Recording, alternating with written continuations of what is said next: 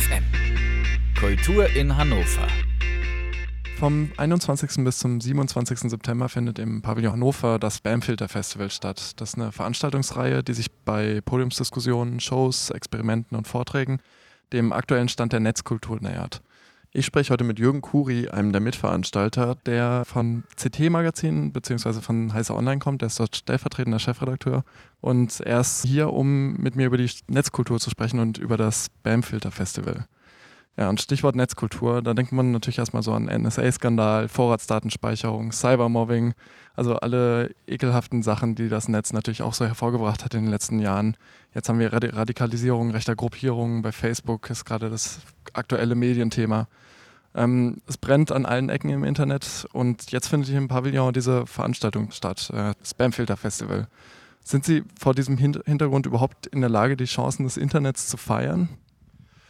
Äh, wir hoffen es. Äh, deswegen heißt es Spamfilter. Wir wollen eben diesen ganzen Mist rausfiltern, äh, auch natürlich gucken, wie man ihn los wird, beziehungsweise wie man ihn bekämpfen kann und gucken, welche Chancen haben wir eigentlich. Ne? Also wie kann man sich das Internet oder das Netz, die Vernetzung, die Digitalisierung selbst aneignen. Selbstermächtigung in der digitalisierenden Welt ist ein großes Stichwort. Und von daher hoffen wir, dass wir genau diese Probleme ansprechen können und vielleicht auch einen Teil zur Lösung beitragen können. Und im, im, Interview mit dem NDR hast du auch darüber gesprochen, über genau dieses Thema und hast gesagt, dass es vielleicht so eine Art Überforderung der Gesellschaft gibt mit, mit der rasanten Entwicklung der Technik, dass wir immer wieder neue Technologien haben. Wir werden jetzt eben von diesem NSA-Überwachungsskandal eigentlich überrannt und keiner kann so richtig fassen, was jetzt eigentlich jeden Tag so für Medienberichte kommen. Müssen wir erstmal auf die Nase fallen, um zu merken, dass wir vielleicht einen Gang zurückschalten sollten oder sollten wir gar nicht zurückschalten? Was meinst du dazu?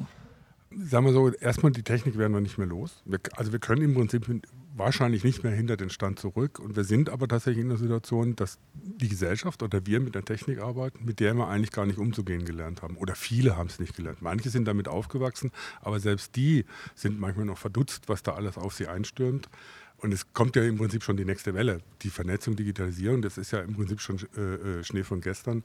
Äh, jetzt kommt das sogenannte Internet der Dinge. Das heißt, plötzlich haben wir mit Dingen tatsächlich zu tun, die selber kommunizieren, von denen wir es vielleicht gar nicht wissen. Das heißt, da kommt schon wieder die nächste Welle auf uns zu, von der wir gar nicht wissen, was das alles bedeutet. Das ist schon eine Überforderung. Das ist selbst für die, die täglich damit zu tun haben, die täglich damit arbeiten, die von mir aus auch damit aufgewachsen sind, eine Überforderung. Ähm, und es geht natürlich darum, da Lösungen zu suchen. Wie schaffen wir es, die Technik so in den Griff zu kriegen, dass sie für uns funktioniert und nicht, dass wir für die Technik funktionieren. Und das heißt, die Frage stellt sich gar nicht danach, ob wir, die, ob wir einen Gang runterschalten sollten, sondern eher, ob wir einen Gang runterschalten können überhaupt. Es ist die Frage, ob wir es überhaupt noch können. Ich befürchte, das werden wir nicht schaffen, äh, sondern wir müssen tatsächlich überlegen, wie kriegen wir das anders in den Griff? Wie kriegen, kriegen wir die Kurve, die Technik für uns zu nutzen? Es kann sein, dass man in Bereichen zurückschalten kann, dass man manches auch als überflüssig empfindet oder verwirft. Äh, man kann Entwicklung natürlich auch ganz sein lassen, aber den, den Grundsatz, diese grundsätzliche Entwicklung, dass wir in einem digitalisierten Alltag leben, die werden wir nicht mehr los. Und was wären da so Lösungsvorschläge, um die, die Autonomie und die, die Kontrolle wieder ein bisschen zurückzulangen? Ist das die Politik? Sind das irgendwie normative Regeln oder müssen wir dann kulturell irgendwie einen anderen Umgang hervorbringen?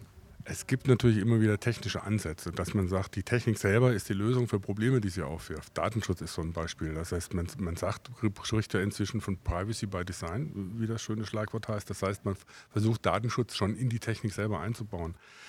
Das muss man natürlich machen, das kann man machen. Da kann man an verschiedenen Elementen arbeiten, gerade wenn es dann darum geht, wenn zum Beispiel ich sage nur, vernetzte Autos miteinander kommunizieren. Wie macht man diese Technik so, dass sie jetzt nicht mich zum gläsernen Autofahrer macht? Das ist aber nur ein Teil der Lösung. Und Technik alleine wird nie die Lösung sein, um die Probleme mit der Technik in den Griff zu kriegen. Es sind immer gesellschaftliche Lösungen und politische Lösungen gefragt. Da geht es natürlich auch um Selbstverständnis der Gesellschaft. Was will ich machen? Das ist unter Umständen auch ein neues Verständnis, zum Beispiel davon, was Privatsphäre heutzutage ist. Das muss ja nicht dieselbe Bedeutung haben wie früher. Aber darüber muss sich die Gesellschaft verständigen. Das heißt, das sind tatsächlich in dem Sinne gesellschaftliche Lösungen gefragt und keine technischen. Okay, und ein Schritt, um so einer gesellschaftlichen Lösung näher zu kommen, ist, wie ich mal annehme, wahrscheinlich in Ihrem Fall diese Veranstaltung hier. Ähm, und ja, also Heise und der Pavillon sitzen ja in Hannover und ähm, dementsprechend erübrigt sich vielleicht die Frage, warum sie das Festival hier machen in Hannover. Aber trotzdem ist Hannover vielleicht nicht Berlin, was netzkulturellen Diskurs angeht. Und ähm, auch wenn Sie das in Ihrer Pressemitteilung als das Mecker der Netzkultur zumindest für eine Woche bezeichnen, ähm, kann man ja in Frage stellen, ob das tatsächlich so ist. Rechnen Sie oder rechnest du dennoch mit ausreichendem Interesse und gut gefüllten Hallen oder wird es schwierig? Ich glaube schon, dass das Interesse groß ist. Es ist jetzt nicht so, dass Hannover eine Kleinstadt ist. Und äh, auf der anderen Seite haben wir den Vorteil, eben nicht Berlin zu sein. Wenn ich so eine Veranstaltung in Berlin mache, dann gibt es natürlich auch eine bestimmte Szene, die da rumkommt. Das heißt, man hat dann oft das Problem, dass man eher mit den Leuten konfrontiert ist, die sowieso sich mit diesem Thema beschäftigen. Und uns geht es schon darum, mit dem Spamfilter Festival eben auch die Leute zu anzusprechen, die nicht den ganzen Tag sich eh Gedanken drüber machen, die eben nicht die Nerds sind, die die Technik vielleicht selbst mitentwickelt haben und jetzt damit umgehen, sondern es geht darum, dass jeder, der im Alltag damit konfrontiert wird und sich davon überfordert fühlt, eben herkommen kann, darüber diskutieren kann, vielleicht auch Sachen ausprobieren kann. Und von daher denke ich, ist das kein Nachteil, sondern kann sogar ein Vorteil sein. Okay, also explizit keine Fachkonferenz. Explizit keine Fachkonferenz, sondern Konferenz für jeden, aber eben auch für diejenigen, die sich sowieso, die sich ständig damit beschäftigen, die sollen hier natürlich auch angesprochen sein wenn beide zusammen, beide Fraktionen sozusagen zusammenkommen, dann ist es am besten, dann können sie sich nämlich gegenseitig helfen.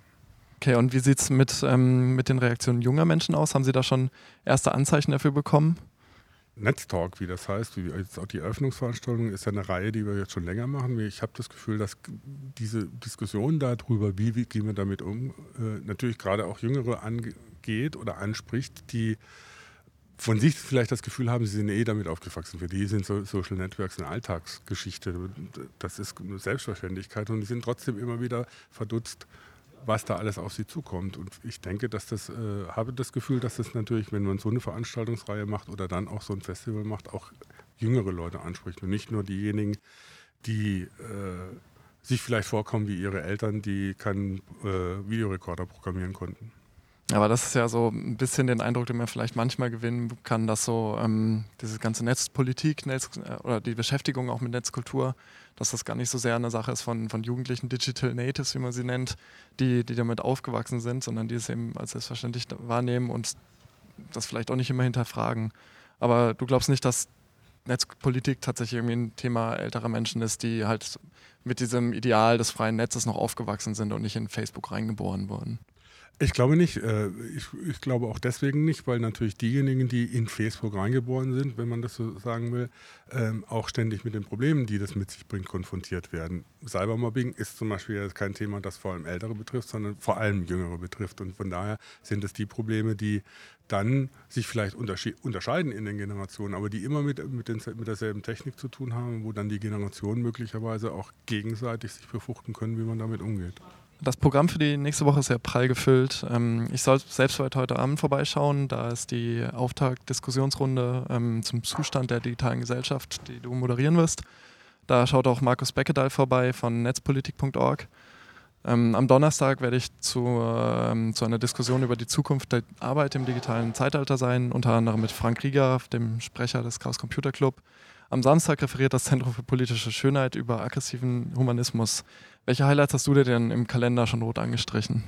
Na, ich habe mir zum einen habe ich mir morgen angestrichen, da ist tagsüber äh, geht es um Gaming und zwar Gaming nicht irgendwie so wir gucken nicht irgendwie so was sind jetzt die neuesten Spiele, sondern wir gucken wie können wie macht man Gaming zum Beispiel mit Inklusion, also wie können Behinderte mit Computerspielen umgehen oder wie bringt man Games auf die Straße, das heißt wie verbindet man Games mit der realen Welt.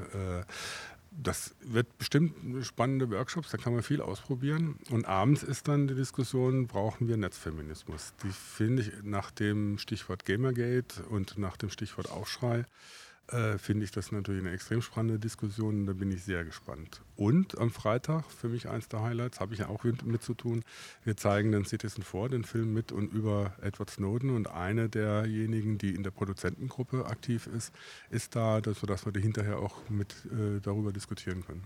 SpamLab ist ein, Projekt von einer chinesischen Künstlerin, die in San Francisco lebt. Wir haben eine E-Mail-Adresse eingerichtet, die wir zum Beginn des Festivals einfach öffentlich bekannt geben. Da sind noch keine Mails oder sonst was irgendwie gelaufen. Und wir werden den ganzen Spam, der da einkommt, ausdrucken und entsprechend der Öffentlichkeit präsentieren, was da alles so reinkommt. Und am Ende dann auch die besten Spams versteigern. Mal gucken, was, was da alles so zusammenkommt. Das zeugt ja von einer großen Leidensfähigkeit, nehme ich an. Ja, ähm, dann herzlichen Dank für deine Zeit und ich wünsche viel Erfolg mit dem Festival. Danke auch an, an unsere Zuhörer und vielleicht sehen wir uns bei einer der kommenden Veranstaltungen diese Woche im Pavillon. Äh, das Programm gibt es unter pavillon-hannover.de.